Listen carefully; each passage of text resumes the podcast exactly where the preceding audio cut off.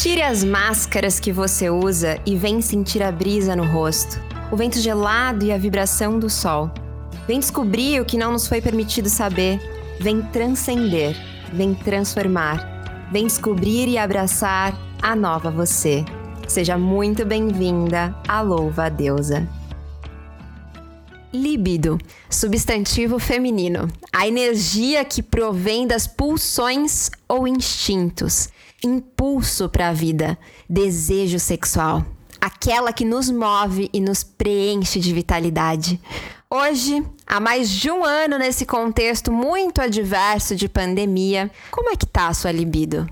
Vamos mergulhar nessa temática a partir de diferentes vertentes e olhares para compreender de uma vez por todas o que é, como funciona e se é possível resgatar a nossa libido. Tenho certeza que esse é um assunto que interessa muita gente. Então, já sabe, deusa, compartilha o link nos grupos das amigas no WhatsApp e também no seu Instagram. Aliás, se você ainda não segue a Louva a Deusa, corre lá, arroba podcast Louva a Deusa. Tem muitos conteúdos imperdíveis por lá. Então vamos lá? Entra, respira fundo, pega o seu chazinho e vem pra conversa aqui no nosso estúdio digital temos duas deusas maravilhosas. Amanda Rodrigues, que é psicanalista ancestral e que tem um trabalho muito lindo de abordagens ancestrais, vale muito a pena conhecer. Seja muito, muito bem-vinda. É um prazer sem fim ter você aqui com a gente hoje. Ai, gratidão por me receber, gratidão pelo convite. Quando tu já me chamou, eu fiquei pensando assim, como que eu posso colocar a líbido, né, em abordagens ancestrais, sendo que eu também sou psicanalista, né? E a psicanálise acaba falando muito de líbido, né? Ah, fala muito sobre o sentir, a líbido como um sentir uh, do prazer, não exatamente só do sexual, né? E aí, mas eu queria realmente trazer uma abordagem africana sobre isso, né? Então eu preparei um trechinho aqui que eu vou falar para vocês sobre a questão do sentir, né? Com o passar do tempo, por exemplo, muitas vezes a gente deixou o sentir de lado, porque o que vinha primeiro seria o pensar. Penso, logo existo. Isso foi o que veio permeando nos pensamentos. Tu tem que pensar, não tem que sentir. E o sentir acaba sendo muito poderoso, mas ele foi ali, reprimido. Com certeza! Gente, vocês já perceberam como a gente vai profundo nesse episódio? Mas antes da gente se aprofundar mais, eu vou apresentar a minha segunda convidada para a gente já mergulhar, porque a Amanda aqui já pôs, já colocou um tom da nossa conversa de hoje, que vai ser um mergulho profundo. Então, eu vou apresentar a Dunia Vale, que é médica ginecologista e obstetra, além de sexóloga. Eu adoro que ela se define como uma mulher que cuida de outras mulheres. Seja muito bem-vinda, Dunia. Ei, deusas, como estão? Um prazer muito grande estar aqui com vocês, tantas mulheres maravilhosas e outras tantas deusas que vão vir depois desse episódio também. É, eu amo o trabalho da Sofia e quando ela me chamou, não pensei nem duas vezes. Estou aqui dando meus pulos para participar hoje, porque era imperdível. E libido e sexualidade é definitivamente meu assunto favorito e é muito recorrente no consultório. Muito. Não tem um dia que eu não escuto. Ai, minha libido tá tão baixa então esse episódio é mega necessário.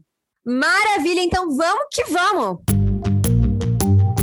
Amanda já estava introduzindo aqui para gente o conceito, né, através da perspectiva dela de libido. E aí eu vou agora pedir para que ela desenvolva esse, esse raciocínio do que é esse conceito, né? A gente trouxe algumas perspectivas no início, é, na introdução do nosso programa, mas é, eu, eu ouço várias falas diferentes, é, explicações diferentes sobre o que seria a libido. Então, Amanda, ainda nessa sua, na sua perspectiva, no seu trabalho, nos seus estudos, que já estou encantadíssima aqui, já queria trazer um episódio, inclusive, só sobre essa, essa abordagem. O é, que, que é libido na sua concepção? Na minha concepção, libido é o prazer, não só sexual mas o prazer como um todo. Então, às vezes, a libido tá no você comer um chocolate, no você tomar um banho gostoso, sem pressa, em você fazer coisas que você realmente gosta de fazer. Eu acho que tudo isso, que nem eu disse, a, a energia ela é limitada, essas coisas meio que dão uma carguinha, né? Vão recarregando nossa energia ali da libido. Então, uh, quando nós lidamos com tantas coisas na nossa, no nosso dia, na nossa vida, essas coisas que nos dão pequenos prazeres, elas vão alimentando a nossa libido para quando a gente precisa uh, expor, né, manifestar ela de um jeito mais sexual. Na minha perspectiva, é isso. Nossa, eu amei essa, essa ideia que veio à minha cabeça, a imagem de um estoquezinho, né? A gente vai criando um estoque de prazer né? E utilizando da maneira que fizer sentido em cada momento. É por aí? Bem, isso. Na minha perspectiva, é isso. Eu acho que é muito mais fácil. Uma mulher, ela está estimulada quando ela já pegou pequenos prazeres durante o dia dela ou durante a semana dela, e ela está estimulada e com vontade de manifestar essa libido em prazer sexual, do que uma mulher que está exausta, cansada e que não conseguiu acumular nenhuma fonte de prazer em comer um chocolate, em olhar um filme, olhar uma série ou tomar um banho demorado que seja. Adorei. Dúnia, e para você, pegando agora uma perspectiva, né? Toda, eu, eu me lembro de Olha só, me veio uma lembrança agora de quando era criança, de ir com a minha mãe até a ginecologista.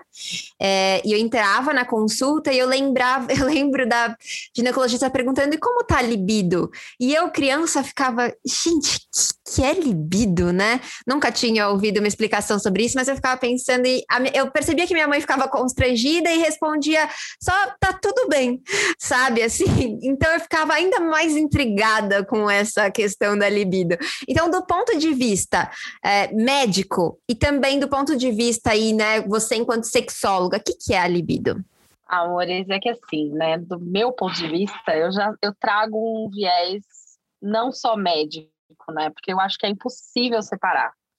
Então, quando eu pergunto de libido, na verdade é difícil eu perguntar. Normalmente eu falo assim: tem alguma questão em relação à sexualidade, né, a vida sexual, ao prazer e tal, daí já vai, né, as mulheres já vão trazendo. Mas eu tra trabalho de um jeito muito parecido com o que a Amanda trouxe, assim, eu falo que libido é energia vital, é energia de criação, energia de vida, de sobrevivência, é tudo aquilo que a gente usa para viver, para fazer as coisas no nosso dia a dia, né? E quando eu vou explicar um pouco, porque eu escuto muito, né? Ah, minha libido está muito baixa. Aí, eu já, a primeira coisa que eu falo, olha, vamos entender então aqui o que, que é libido, né? Aí eu começo com essa definição e aí eu desenho o que, que é libido. Libido é uma energia, é um recurso finito. Ele não é uma coisa, né? Como que eu posso dizer? Como se fosse uma cachoeira que nunca acaba, né? Eu comparo que todos os dias, quando a gente acorda, a gente recebe uma, um bolo ou uma pizza de libido com várias fatias. E essas fatias a gente vai gastando ao longo do nosso dia para trabalhar, para pagar conta, para cuidar do filho, para cuidar da casa, para fazer compra, para às vezes quando a gente está doente. E uma das fatias é para o desejo sexual, para o tesão, para o prazer em várias esferas, né? Que foi o que a Amanda trouxe essa questão do prazer. E eu trabalho muito isso também com as mulheres, que se a gente não tem prazer em outras áreas da nossa vida, gente, dificilmente você vai ter prazer no sexo, vai ter desejo, né? E então, ao mesmo tempo que eu falo que a libido é uma coisa finita e que a gente vai gastando ao longo do dia e que a gente tem que manejar bem para ver se sobra uma fatiazinha, né, para o desejo, para o tesão. E não precisa ser com o outro, pode ser com você mesma, né? Ao mesmo tempo que é finito, é algo que a gente precisa cultivar, do, do jeito que eu vejo, né? Porque, ainda mais do ponto de vista sexual, principalmente para nós mulheres, que não somos incentivadas a cultivar esse lado, né? A pensar em sexo, a desejar, a fantasiar, a ser o que eu falo de um objeto desejante, né? a gente é muito ensinada a ser um objeto desejado, sempre está nessa questão de responder ao outro. Então a gente se acostuma com essa passividade, né? Então, como que a gente vai mudar isso se a gente não cultivar essa libido? Que eu acho que passa, que tem tudo a ver com o que a Amanda trouxe do cultivar outros prazeres. Meu, eu tomei um banho gostoso, eu comi algo que eu queria, né? Só que quando, ela, né, quando você traz isso, Amanda, eu fico pensando o quanto a gente, de fato, é reprimida em todos os prazeres da vida, né? A gente não pode comer o que a gente gosta, a gente não pode vestir o que a gente gosta. É, de repente, a gente não pode nem frequentar onde a gente gosta sozinha, porque, ah, eu vou sozinha. Então, assim, tudo isso vai cerceando o nosso prazer de vida, né? É, é, dessa maneira que eu vejo. Vocês falam muito desse prazer, desses prazeres diversos. E, para mim, na minha perspectiva, a libido também está relacionada aos prazeres diversos. E ela pode ser direcionada também para âmbitos diversos, né? Não só o sexual, acho que a Dunia trouxe um pouquinho disso, a Amanda também, mas eu queria é, entender, por exemplo, eu consigo direcionar essa libido para os meus projetos então, eu acumulo esses prazeres e aí eu estou ali concentrada, também tendo, obtendo prazer, mas direcionando essa energia para os meus projetos ou para outras áreas da minha vida. É muito engraçado tu falar isso, porque hoje eu estava vendo um post de uma pessoa aleatória e essa pessoa uh, é atleta, né? E daí eu já gostaria de trazer isso, porque dizem que alguns atletas, às vezes em período de competição, em período de, de, de, de competição mesmo, eles se privam, por exemplo, do sexo, né? Por quê? Para redirecionar essa energia, né, para aquilo. Porque que nem que nem Dunia falou lindamente aí também, a gente tem esse estoque, ela é finita, né? Então, às vezes tu precisa direcionar para isso. Daí, outro ponto que eu gostaria de trazer, muito importante, eu vi esse post e era quem? Era um homem, né? E é muito engraçado como eles têm a opção né? De eu vou, eu vou me privar de sexo por dois meses para direcionar a minha energia para esta corrida, vamos dizer assim, né? Para a competição dessa corrida. E como muitas vezes nós, durante o nosso dia, a gente tem tantas essas obrigações que a gente não tem opção. Eu vou tirar umas férias da minha família, né? Para direcionar a minha libido para os meus projetos pessoais. Dá licença aí, pessoal. Se a gente faz isso, a gente é até tirada muitas vezes para a né, para as damas de ferro. Aí a gente tem vários uh, pejorativos para mulheres que direcionam a sua energia criativa para seus projetos pessoais e não só projetos de família, né, ou de marido, filho ou casa enfim. E até do sexo mesmo, né? Porque enquanto você falava das obrigações, eu me lembrei de um episódio. A gente, eu fiz um mestrado de reiki e aí, no final, a gente, para se formar, tinha que ficar, eu não lembro mais quanto tempo, mas era um período longo, né? Acho que mais de mês, é, sem fazer sexo e sem ter a masturbação. E eu lembro de uma colega que ela fica, ficou desesperada, não por ela, mas pelo parceiro. Porque ela falou: como é que eu vou explicar isso para ele? Como é que eu vou. Ele não vai aceitar de jeito nenhum. E, e eu sei que é, eu tô dando esse exemplo, mas eu recebo mensagens, eu converso com as minhas seguidoras, e eu sei que não é, não é um caso isolado, né? A gente às vezes não tem permissão sequer, né? Não se sente na, no direito, inclusive, de é, ne, direcionar e, e, inclusive, não direcionar para o sexo, não só para as demais diversas atividades da vida, né? O que é bem assustador. E aí você trouxe também a questão. É, uma questão né desse do mas eu pensei muito no nos gêneros mas também nessa nesse lugar do masculino e do feminino.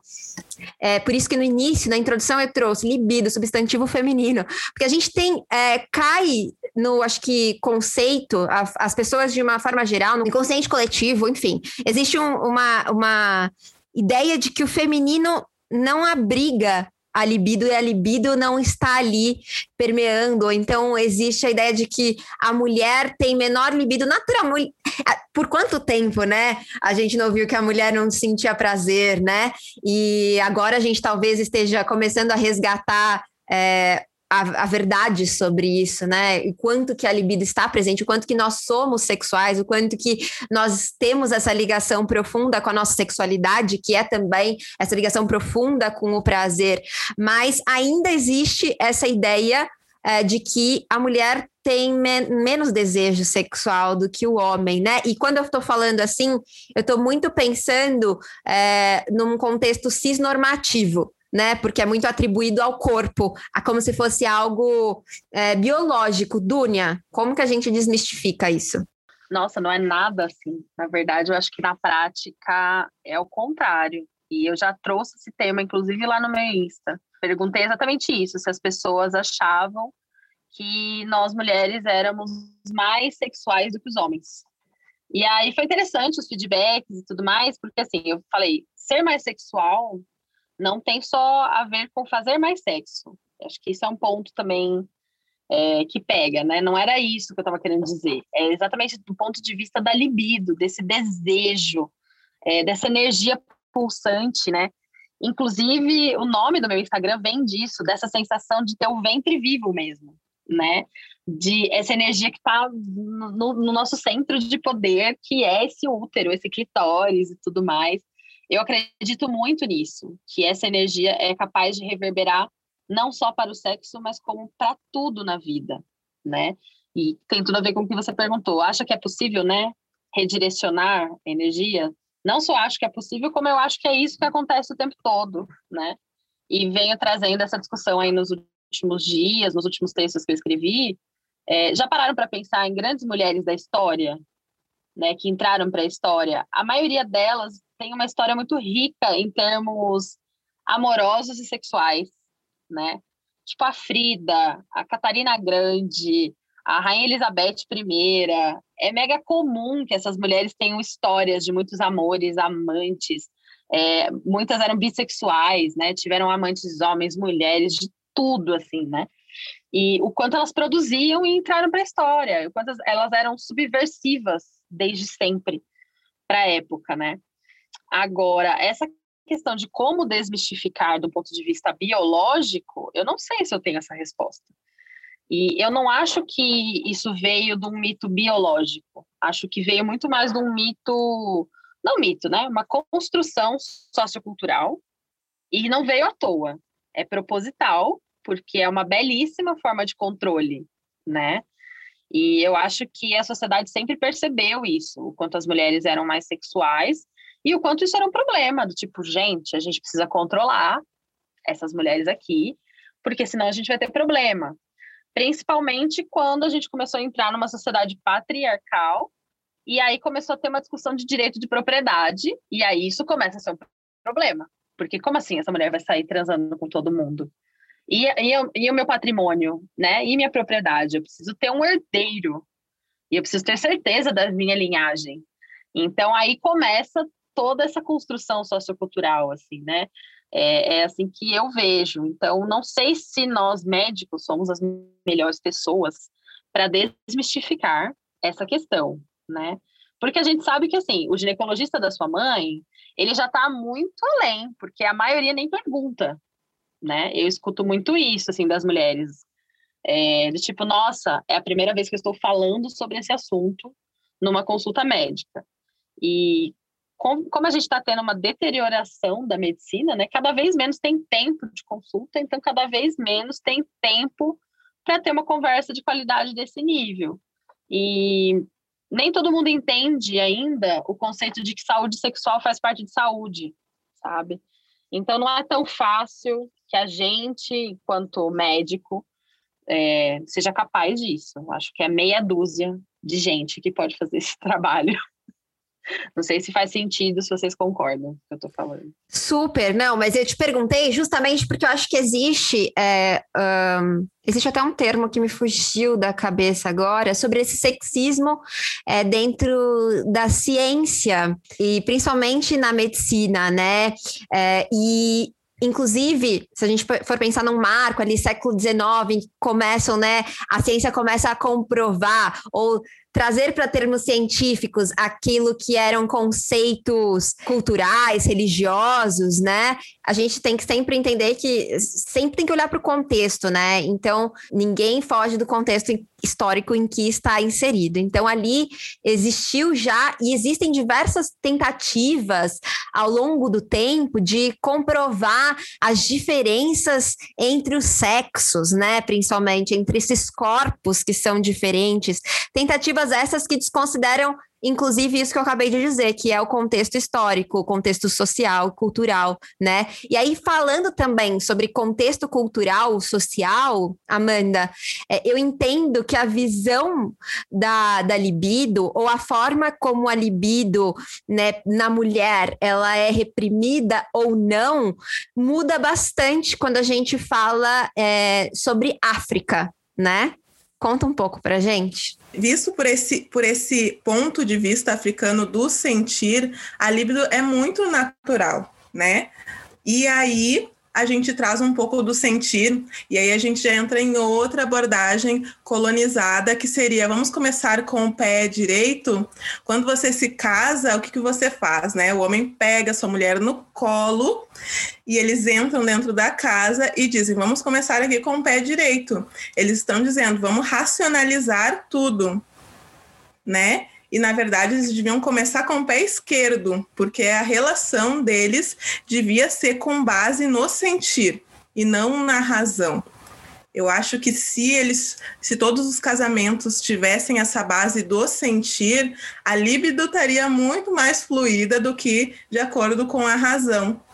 E os casamentos na África eram com base no sentir. Por isso que não tinha essa questão da monogamia. Porque se tu sentisse que tu já não queria mais estar com aquela pessoa, não fazia mais sentido, tu poderia vazar, né? Então, eu trouxe essa questão do sentir e trouxe também um outro lado. Eu sempre ouço, assim, sabe, algumas coisas do tipo assim, ah, mas uh, relacionadas às vezes até ao feminismo, né?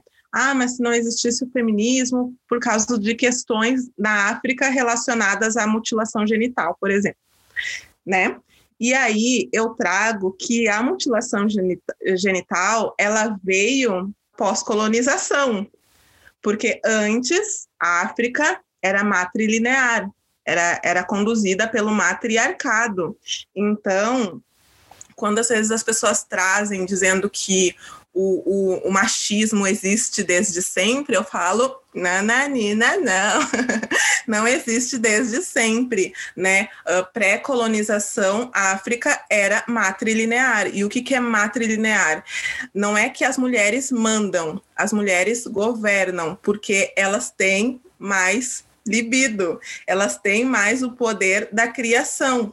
Elas que geram, elas têm o poder do ventre, né, da, da, da, do período menstrual. Então, elas podem controlar melhor as plantações. Elas tinham toda uma gestão. O corpo delas já mostrava para elas como elas poderiam gerir um, uma aldeia, uma sociedade. Então não é que elas mandavam, elas tinham mais poder para isso. E os homens respeitavam isso, né? Então eles saíam para caçar. E aí não era para reprimir elas e deixar elas somente em casa. Era porque elas eram mais preciosas uh, nas plantações, em casa e cuidando de toda a aldeia, né? Organizando, gestando a aldeia. Então, elas e elas sempre tiveram esse, esse permitir do sentir, né? Tanto que por isso que eu digo, a África não era, não tinha esse conceito de monogamia que existe também uh, aqui no, no Ocidente, né? No, no pós aí colo, uh, colonização.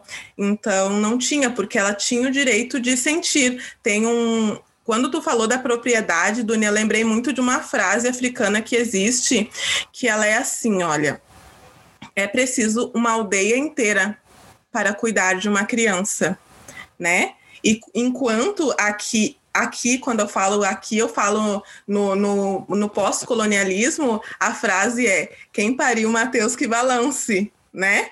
Então, para vocês verem a diferença, não importava de quem era o filho da mulher, porque a aldeia inteira tinha obrigação de educar aquela criança. Então, eles não se preocupavam, eles não tinham essa questão da posse, né?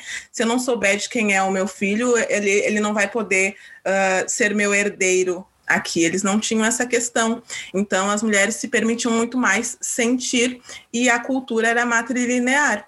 Não sei se eu respondi a tua pergunta. Sim, então, é, quer dizer, a gente fala muito dessa repressão dessa sobre a libido, sobre uh, a sexualidade da mulher, muito de um ponto de vista ocidental, muito de um ponto de vista é, eurocentrado, né? E da colonização, né? A partir desse, desse momento. Mas antes a gente voltar, não era bem assim. A África tem outra cultura é, e que a gente, e que você brilhantemente resgata para que a gente possa voltar a essa ancestralidade, voltar a esse, essa forma de pensar que com certeza nos traz muita libertação, né? E aí, Agora, pensando em termos práticos, não que não, tudo isso que a gente falou não vá depois, no fim, nos trazer benefícios muito práticos, né? Mas é, eu fico pensando naquela nossa ouvinta que pôs esse episódio por algumas questões. Primeiro, ela quer saber se a libido dela tá no nível bom.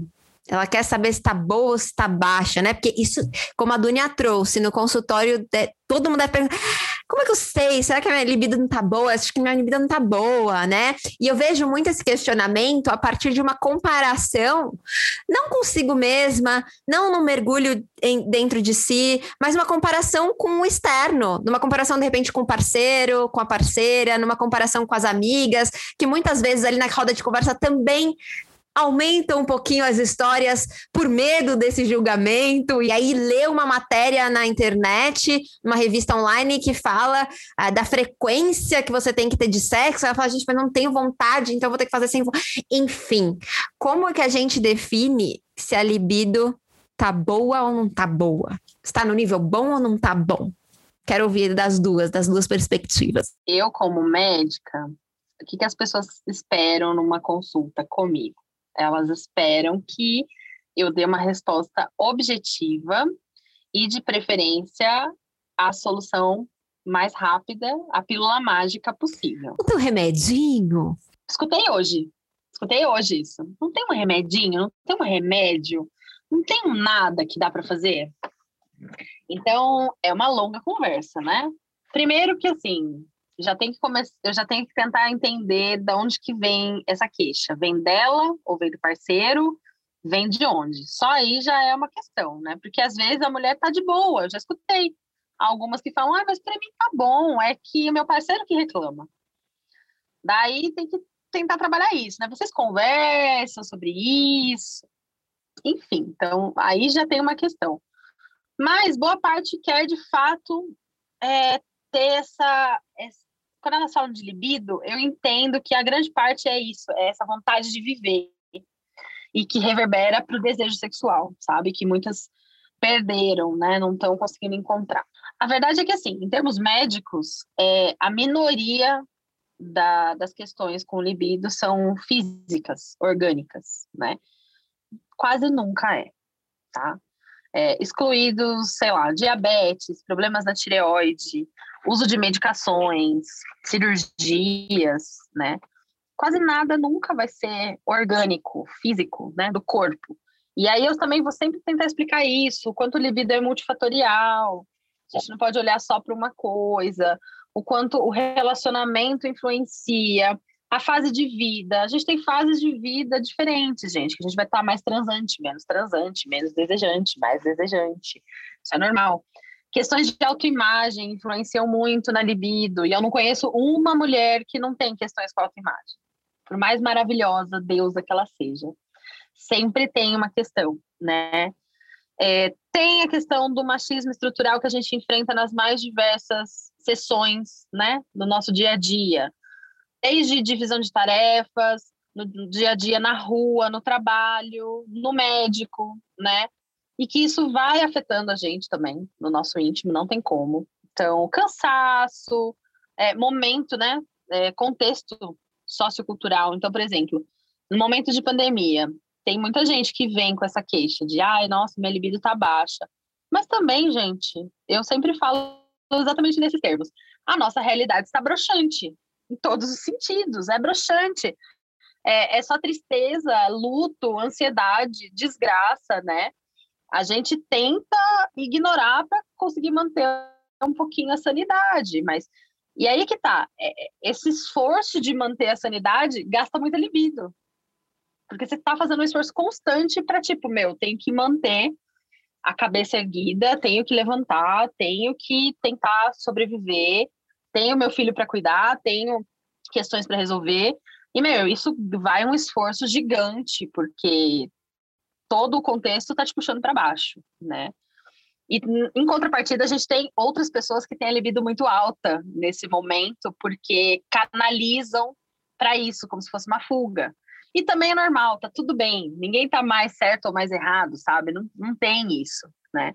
Agora, essa pergunta, essa resposta né, mágica e essa pílula mágica, não tem, né? Não há creminho de testosterona que resolva tudo, né?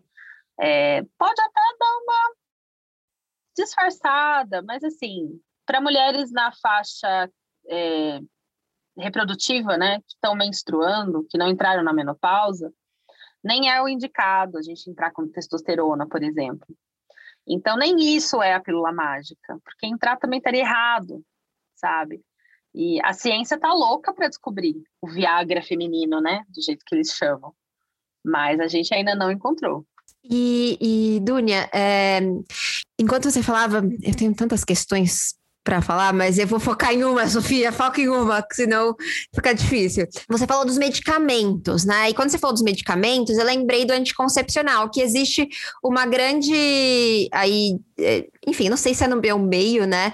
É, da galera que fala sobre ginecologia natural, mas existe muito essa informação de que o anticoncepcional ele afetaria a libido. Isso é mito ou é verdade? Isso é verdade, né? Algumas, né? A gente tem que avaliar qual é o método. Quando a gente fala de métodos que influenciam mais a libido. É, hormonais, né? Métodos hormonais e principalmente que a gente fala métodos combinados, que tem dois, dois tipos de hormônio.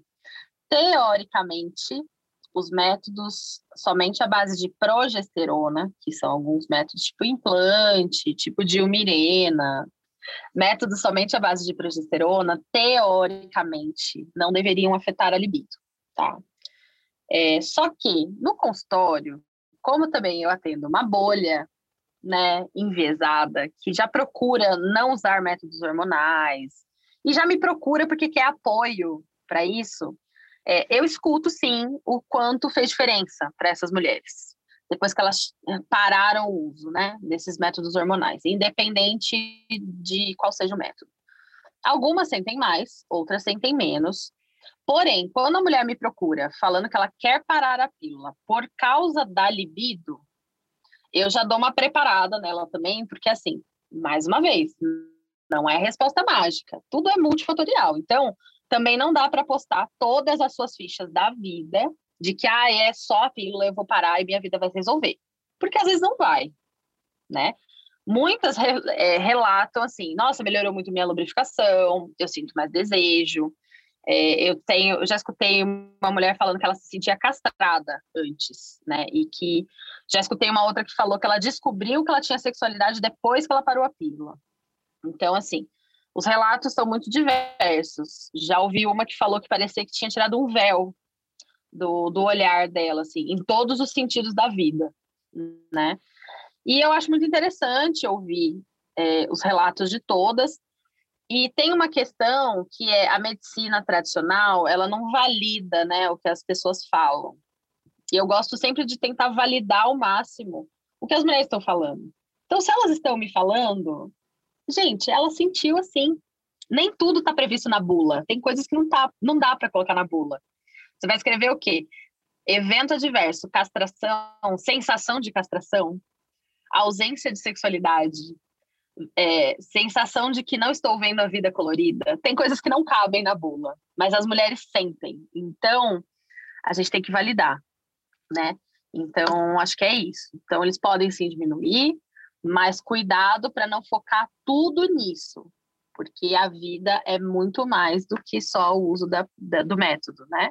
Eu vou aproveitar para compartilhar a minha experiência então com a pílula antes de é, fazer mais perguntas para vocês, mas eu me sentia muito tranquila com relação à minha libido tomando a pílula. Eu parei a pílula por outras questões, porque eu queria me conectar com a minha menstruação, eu queria é, me curar de, um, de uma síndrome dos ovários policísticos e tentar isso de uma maneira mais relacionada a esse lugar mesmo, dessa conexão profunda com, comigo mesma, né, no final das contas. E aí eu fiz uma limpeza de sangue menstrual. É, hoje em dia eles têm, têm outro nome, né? Eu sei que elas usam outro nome, mas na época era limpeza do sangue menstrual, que é todo um trabalho é, de alguns meses com diversas ervas e tudo mais. E aí eu parei a pílula ali, nesse meio do caminho, que foi muito maravilhoso. E ao longo desse, desse percorrer aí, no final a gente, acho que se eu não me engano, também não podia ter relações sexuais, é, mas podia, acho que se masturbar, não, não me lembro, mas acho que sim. Eu só sei que depois de um tempo que eu tirei a pílula, eu falei, nossa, eu tô com muito desejo sexual mesmo, assim, uma vontade louca. E eu, eu parava, o Márcio trabalha de casa, e eu também, eu parava, Márcio, Vamos tirar cinco minutos ali, pelo amor de Deus, nem que seja cinco, sabe assim, uma coisa desesperadora que eu nunca tinha sentido. Então, eu que estava super ok, assim, com questões de desejo sexual, me senti eu falei, o que, que tá acontecendo? Agora, depois de quase um ano que eu tirei a pílula, já não é mais bem assim.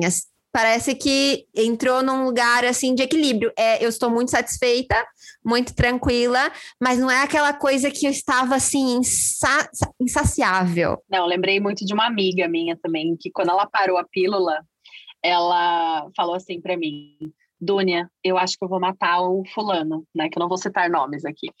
Porque, meu Deus, eu só quero isso toda hora. Eu acho que eu vou matar ele, coitado.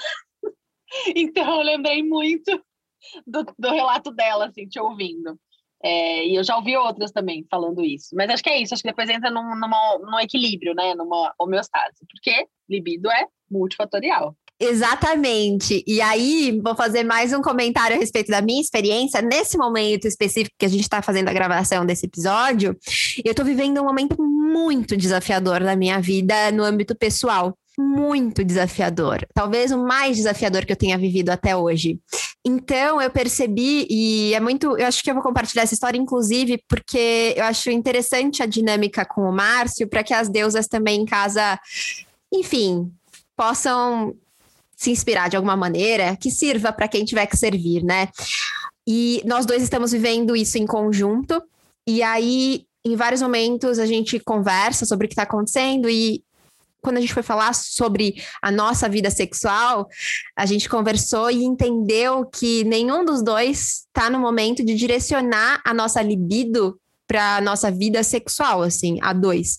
Então, a gente conversou e eu falei: olha, eu agora minha energia vai estar tá concentrada nesse lugar que não é no sexo. E ele falou: bom, para mim também, tá concentrada nesse lugar. Quando rolar, rolou, e vai ser ótimo, e vai ser esse lugar que a gente vai recarregar também as baterias e que a gente vai usar todo, tudo que fluir desse momento para se curar também, porque eu, eu entendo o sexo também como a possibilidade de ser um espaço de muita cura, mas estamos junto nessa e a gente vai conversando é, e sentindo. E apesar de toda a densidade, todos os desafios que esse momento me trazem, é, nossa, que delícia poder estar ao, ao lado de um parceiro e, e ele, né? Tenho certeza que sente o mesmo, assim, de ter essa parceria em que a gente pode ficar muito tranquilo com relação à vida sexual e conversar abertamente e, enfim, estar disponível um para o outro. Só fiz uma, um parênteses aqui que eu acho que é interessante a gente compartilhar as coisas importantes da vida. E, Amanda, como que eu sei que eu estou ok com a minha libido? Como que eu faço essa investigação a respeito da minha libido? Olha, normalmente as pessoas elas não me procuram muito para falar sobre a libido, né? Porque como eu, eu me, eu me me auto-intitulo como psicanalista ancestral, as pessoas elas vêm a mim às vezes para buscar mais questões relacionadas à ancestralidade, mas eu consigo perceber quando a pessoa ela não está bem com os prazeres da vida dela, que seria libido, quando a pessoa fala assim, ó, ai, mas é que não dá para ser feliz todo dia, né? ela já introduz essa crença aí. Eu falo, dá sim, dá para ser feliz uh, todos os dias, mas não o dia inteiro, né? Todo dia tu vai conseguir arrumar alguma coisinha que te dê prazer. E tu pode ser feliz por aquele período, nem que seja cinco minutos do teu dia, para te tomar um banho, relaxar e pensar se isso aqui está me dando prazer, né? Eu consigo estar feliz por este momento, eu consigo ser feliz hoje. Então, eu acho que uh, me, meçam por isso aí, deusas que estão ouvindo, né? Se você pensa assim, ah, não se pode ser feliz uh, todos os dias, você pode ser feliz todos os dias, você só não consegue ser feliz o dia inteiro, né? Uma pessoa que fica ali feliz o dia inteiro, que energia que essa pessoa tem, eu quero, né? Uh, que droga que ela usa, que eu quero. Mas cinco minutos do teu dia, muitas vezes tu pode direcionar para sentir o prazer né? Uh, não só o sexual, mas também o prazer da vida, o prazer de um chocolate, o prazer de um banho, né? Um prazer de uma meditação, de um exercício e trazer aquele momento de felicidade para o teu dia. E a partir disso, ser feliz todos os dias, mas não o dia inteiro. Daí tem essa diferença. E eu acho que isso já vira uma chave nas pessoas, né? Sim, eu posso ser feliz todos os dias, então. Se eu só preciso uh, conseguir achar um, um pedacinho do meu dia para recarregar prazer para mim, né? Para ter esse momento de, de libido aí. Perfeita. E eu acho que você tocou num ponto tão interessante. Primeiro, eu queria fazer uma colocação que eu achei linda essa conexão que você fez entre é, libido, felicidade e prazer, né? Como essas coisas estão conectadas e talvez se misturem no que são, né? Em si mesmas. Mas eu fiquei, enquanto você falava, hoje eu tô faladeira, né, gente? Mas é porque tá me tocando, esse assunto tá me mexendo aqui. E eu tava pensando, nesse momento ainda que eu estou vivendo, que é tão desafiador, que em outros momentos, se eu fosse viver isso, essa mesma coisa, essa mesma situação, talvez eu me sentisse muito culpada de ter prazeres, né? E trabalhando há tanto tempo, me trabalhando há tanto tempo e investigando as questões desse mundo, desse universo que está em mim, que está lá fora. É, hoje a gente tem todos os desafios e a gente se permite sentir a tristeza, a angústia, a ansiedade, tudo isso, mas a gente todos os dias, eu falo a gente, eu e o Márcio, a gente todos os dias celebra a vida. A gente decidiu desde o início que a gente celebraria a vida todos os dias nessa jornada. Então, tem dias que estão extremamente difíceis, e aí no final a gente abre, às vezes a gente não está podendo beber álcool, né? Enfim, por questões de espiritualidade nesse momento, a gente não tá bebendo álcool, mas a gente abre uma cerveja sem álcool, ou então a gente é, senta para assistir uma coisa juntos e que a gente sabe que vai rir juntos para sentir prazer com isso. A gente não percebe, mas cada pequena coisa que antes passaria desapercebido, a gente celebra, sabe, como uma grande vitória. Hoje eu liguei o rádio no carro na, no caminho da farmácia e fui cantando e sentindo felicidade, né, por estar ali naquele meu momento cantando as músicas que eu gosto. Então, também é, eu acho que isso é tema para um outro episódio, mas é muito importante que a gente se livre, se desprenda dessa culpa por sentir prazer inclusive diante de momentos desafiadores, e acho que todo mundo está vivendo um momento muito desafiador nesse contexto da pandemia. Então, mesmo a gente estando atenta, preocupada, fazendo a nossa parte, a gente pode sim, por que não, se permitir sentir prazer, né? É, eu lembrei de uma coisa que, que eu acho que é uma coisa que eu reparo em mim sobre minha libido em relação à vida, que é eu tenho muito prazer nos momentos que eu estou dirigindo, que eu pego o carro, saio para dirigir, porque eu tenho muito prazer em estar sozinha no carro dirigindo, ouvindo a música alta, por exemplo, é o que eu gosto muito. E eu percebo que a minha libido, o meu desejo de viver não tá legal quando eu entro no carro e eu não tenho uma vontade de ouvir uma música específica. Eu não sei nem o que eu quero ouvir, tipo, ah, tanto faz. Quando eu entro nesse lugar de automático, de ah, não quero ouvir nada, é um momento que eu sei que minha libido não tá ok. Então, às vezes são coisas banais que a gente vai checando se a gente está em condições de ânimo de viver, né? De, de energia vital. Então, no final, se a gente for dar um resumão aqui, né? Fazer um resumão. A autoobservação é o ponto fundamental para a gente entender como é que está a nossa libido, né? A gente entender como que é a nossa vontade de viver, o que que faz, o que nos move, o que nos dá prazer e se aquilo se tornou algo indiferente ou não. Mas eu queria saber de vocês quando é, é que eu devo procurar ajuda, né? E aí pode ser ajuda médica, ajuda de uma sexóloga, ajuda de uma psicanalista, de uma terapia. Quando que é o ponto que eu preciso buscar ajuda? Existe um ponto específico ou é só também desse lugar do sentir, Amanda? Bom, essa resposta é um pouco simples. A partir do momento em que tu acha que você precisa, se você acha que você precisa de ajuda para algo, é bem provável que você precise de ajuda para algo ninguém mais do que nós mesmos, do que nosso inconsciente para mandar essa perguntinha, será, né, para nos avisar. Daí entra muito nesse nesse espaço que tu falou de autoobservação. Se você está se questionando isso, por quê? Né? É porque talvez você ache que a sua energia, no, no ponto de vista de, de, de prazer, de alegria de viver, da alegria do manifestar, está faltando. Então, daí você procura ajuda, né? Com é daquelas, certeza. É daquelas perguntas, né? é daquelas perguntas assim, olha, olha, é, é simples, mas não é fácil. É, a gente tem ouvido bastante isso aqui, viu? Uhum, é simples, mas não é fácil, né? Às vezes a pergunta é, é a resposta é bem simples, mas não é fácil, porque é, são as barreiras que fazem a gente não procurar ajuda que nos impedem de procurar ajuda, né? Será que eu preciso? Será que é para tanto?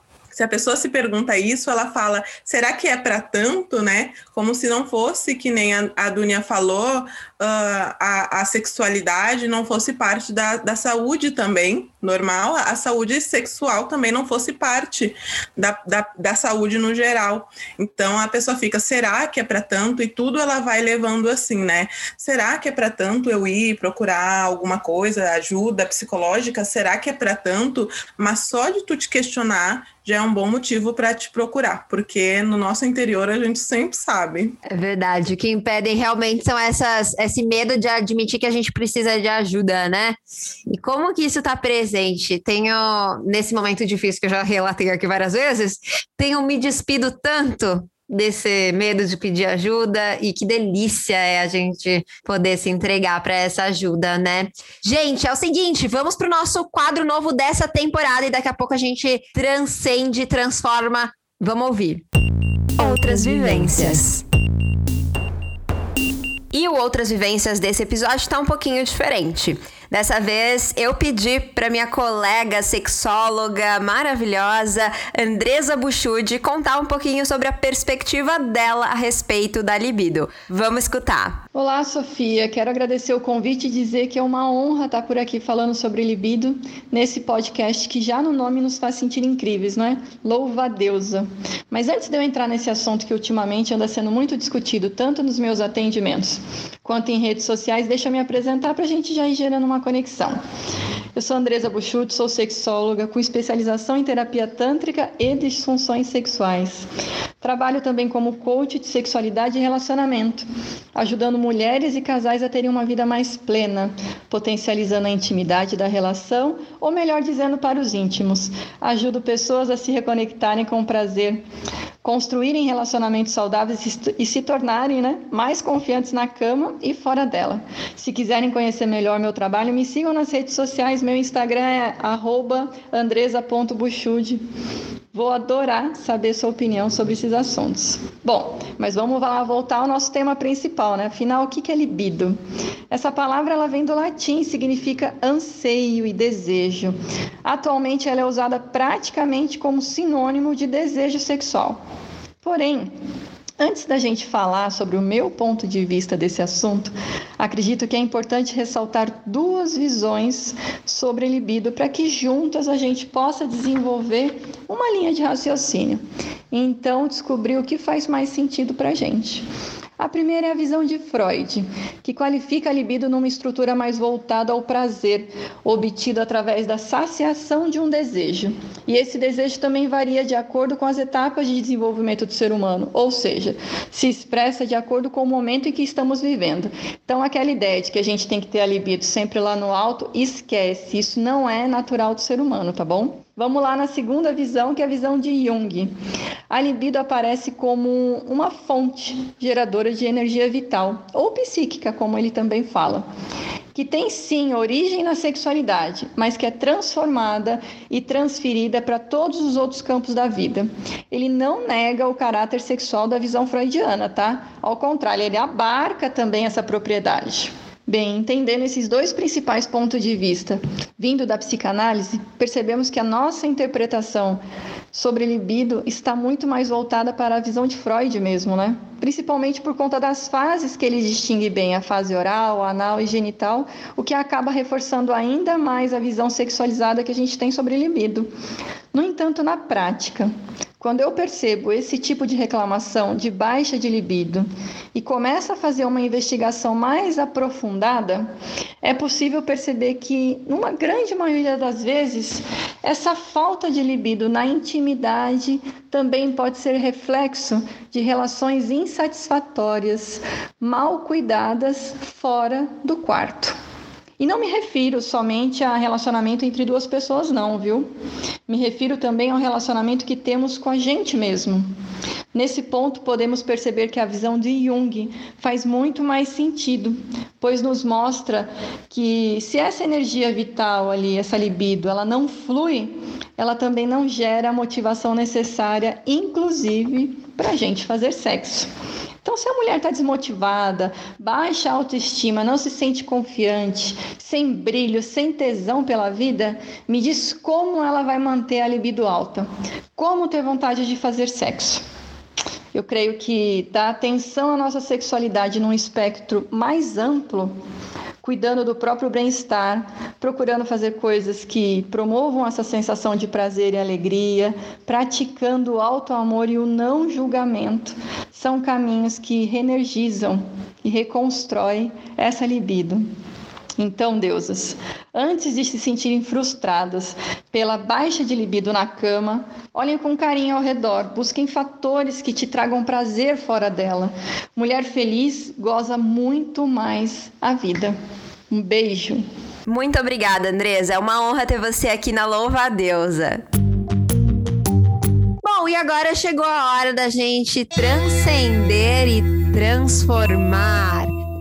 E a gente transcende, transforma, deixando aquela mensagem do coração sobre a temática do dia. Eu vou começar com a Dunia. Dunia, diante de tudo que a gente falou hoje, qual que é a mensagem que você quer deixar para as nossas ouvintas? Eu queria deixar um recado, então, uma proposta para a gente rever a maneira como a gente vê a sexualidade. Que tal se a gente começar a ver o prazer também como divino? e não como pecaminoso. Porque se a gente vem de um ser superior, independente do que você queira chamar, que fez tudo isso daqui de uma maneira perfeita, inclusive nós, por que, que o nosso corpo também não pode ser sagrado? Por que, que o nosso corpo também não pode ser divino? E por que, que o sexo, o prazer e tudo que envolve a sexualidade também não pode ser sagrado e uma manifestação dessa divindade? Eu acho que essa é uma maneira muito linda de encarar o prazer e a sexualidade. É, o prazer, o sexo, ele não é um assunto que a gente tem que ter vergonha, tem que tratar debaixo de um tapete. Ele não é menos. Né? O nosso corpo também importa, não é só sobre a alma. Né? Eu acho que a gente aprende muito a sexualidade por esse lugar e que eu acho que não é bom. Então, meu convite é a gente rever a nossa maneira de ver é, esse assunto. O corpo também é sagrado. Amei essa mensagem, Dunia, e amei ter você aqui também. Muito obrigada pela sua presença, por trazer todo essa, esse brilho para nossa conversa. Eu queria pedir para você deixar também o seu arroba. Sim, bom, deusas, então, se você quiser saber mais sobre esse assunto, quiser conversar mais comigo, me segue lá no meu Instagram, é ventre.vivo E lá eu falo de sexualidade, ginecologia natural e o que mais me der na telha, porque é assim que eu gosto de fazer. Um beijo, muito obrigada. Foi um prazer estar com vocês aqui hoje. Arrasou, muito obrigada, Dunia. E Amanda, e você? Qual que é a sua mensagem para as nossas ouvintas hoje? Gostaria de, também de deixar um convite, né? É o convite do sentir né? Uh, e, e, e, sentir o prazer nas pequenas coisas da vida também, porque quando a gente parte também só do lugar, às vezes, de sexualidade, a gente demanda uma grande energia de libido para a sexualidade e esquece de, de direcionar ou de recarregar as energias do prazer nas coisas do nosso dia ou na nossa semana. Então, o convite que eu deixo para vocês é: não fiquem passando vontade, meus amores. Se estão com vontade de comer chocolate, como seu chocolate, como ali um pedacinho de chocolate. Se estão com vontade de fazer um exercício, façam um exercício. Se vocês estão com vontade de tomar um banho demorado, tomem o seu banho demorado e aproveitem esse momento, né? E a partir dessas pequenas coisinhas, dessas, desses pequenos prazeres, eu tenho certeza que a sexualidade de vocês vai ficar muito mais leve, vai ficar muito mais aflorada. E outra coisa que eu gostaria de trazer também, né? Uh, eu sempre cumprimento todo mundo lá no meu Insta falando Ankyo Ja Seneb. E, e eu trago essa filosofia de vida para mim, que Anki significa vida, né? Uh, o Ja quer dizer prosperidade e Seneb quer dizer saúde. Então, sempre perguntem para vocês, uh, se perguntem se isso está gerando vida, prosperidade e saúde. E aí, quando a gente fala de vida, por exemplo, são esses prazeres da vida, né? Isso está me gerando vida, isso está me gerando prazer, isso está me gerando felicidade, né? E a partir disso, eu acho que a vida de vocês também vai ficar muito mais leve. Se vocês sempre se questionarem se aquilo está gerando um prazer para vocês, se está trazendo um retorno positivo para vocês, tá bom? Beijos, prazer estar aqui. Vida, prosperidade e saúde. Sim. Que coisa mais linda. Muito obrigada por trazer tanto conhecimento para gente. Já queremos as duas novamente aqui. E Amanda, é, deixe seu arroba, por favor. O pessoal tem que conhecer seu trabalho. Ai, tá bom, então. Meu arroba é arroba Amanda Brusca e o underline, que é aquele traçãozinho no chãozinho, né? É? então tá, é Amanda Brusca underline. Arrasou! Gente, o que, que foi esse episódio? O que, que foi esse mergulho? O que, que foi essa temporada? É uma delícia essa conversa, é uma delícia estar aqui sentindo que a gente está ao mesmo tempo conversando e dando aquele abraço quentinho. Bom, ouvinta, quero te agradecer muito por acompanhar a Louva a Deus até de pertinho mais uma temporada. Construímos esse espaço com muito amor e eu espero que toda essa energia chegue aí do outro lado na mesma intensidade e vibração que sai daqui. E olha só, eu tenho um spoiler para você. A gente vai ter uma série com quatro episódios com deusas inspiradoras. A gente vai falar com a Bielo Pereira, com a Giovanna Eliodoro, Mariana Goldfarb e com a Samara Felippo muito em breve. Então fica atenta aqui e no nosso Instagram, arroba podcast Louva a Deusa, que é uma extensão da nossa casa. E já já você vai poder acompanhar esses papos profundos.